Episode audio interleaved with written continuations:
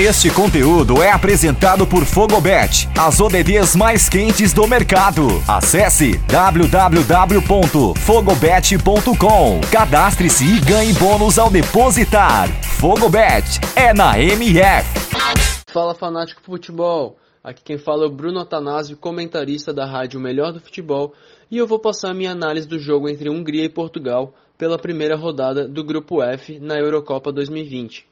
Bom, a seleção portuguesa foi dominante por pelo menos 85 minutos da partida, comprimiram a defesa húngara desde o apito inicial e pressionaram as saídas de bola deles, roubando diversas bolas no campo de ataque e não deixando espaço para a Hungria avançar.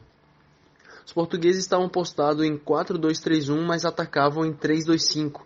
Um dos laterais ficava na base da saída de bola e os volantes Danilo Pereira e William Carvalho faziam a parede na frente da zaga. Já a Hungria, no papel, estava como 3-5-2, mas as linhas defensivas estavam em 5-3-2.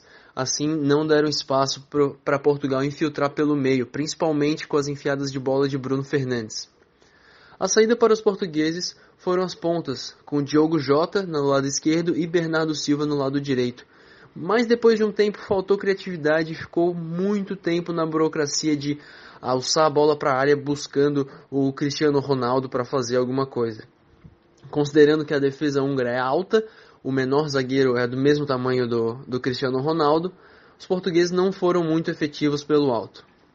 Entretanto, volta e meia, os portugueses tinham espaço nas costas da defesa, conseguiram furar o bloqueio da linha de 5, a última linha de marcação da, da Hungria.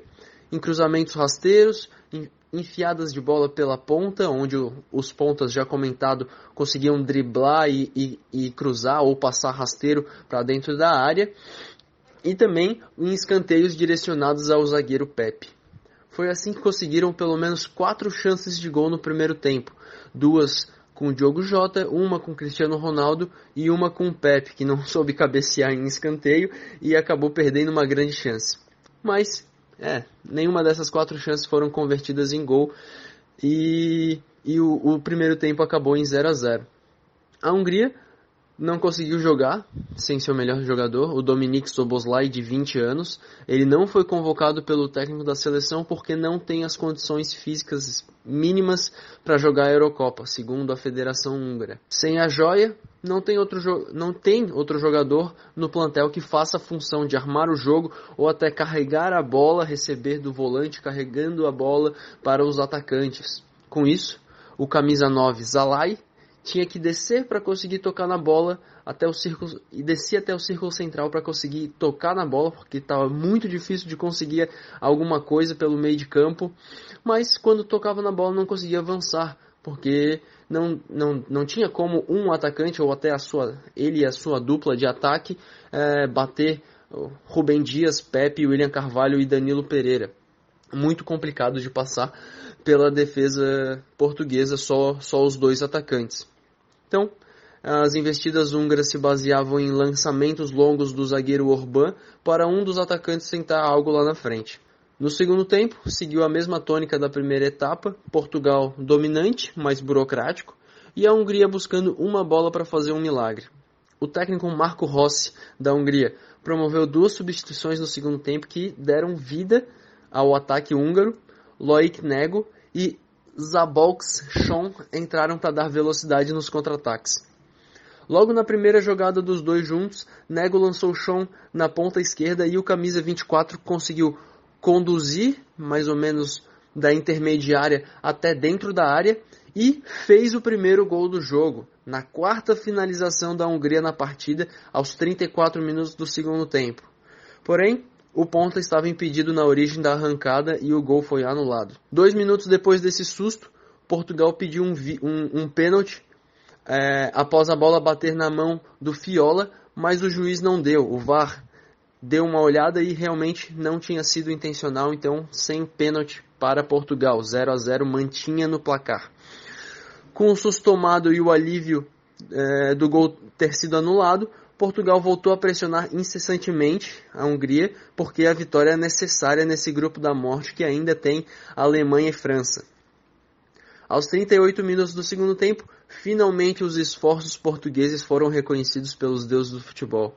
Rafa Silva, que entrou aos 25 minutos do segundo tempo, foi acionado por Bruno Fernandes e dentro da área passou para Rafael Guerreiro, o lateral esquerdo de Portugal, que estava na marca do penal e final, para finalizar para dentro do gol. Ainda a bola ainda desviou no zagueiro Orban e finalmente estava marcado o gol português. Não tinha como o grande goleiro que fez milhares de defesas né, né, nessa partida de hoje. Goleiro Goulash, goleiro da Hungria, do RB Leipzig, não tinha como pegar essa bola, já que tinha desviado no zagueirão.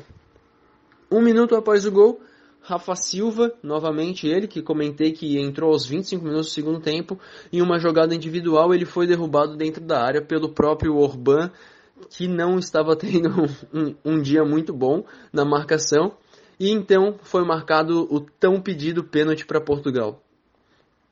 Na bola, não poderia ser diferente, outra pessoa a, a, converter, a bater o pênalti.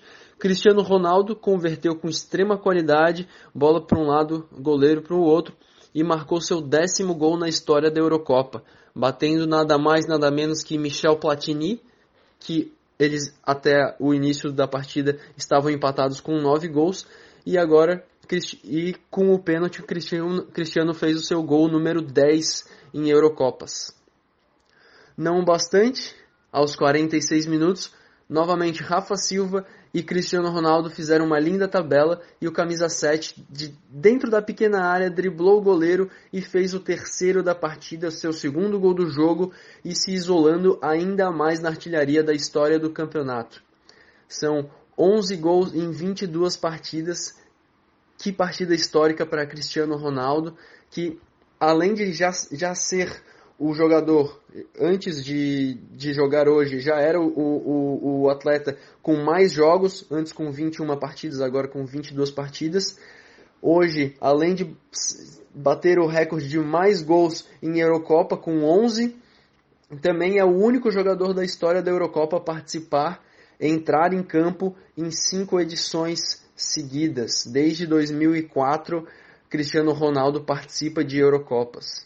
Então, que roteiro maravilhoso que os deuses do futebol nos deram hoje. E eu fico muito feliz de comentar essa partida fantástica e histórica pela rádio O Melhor do Futebol.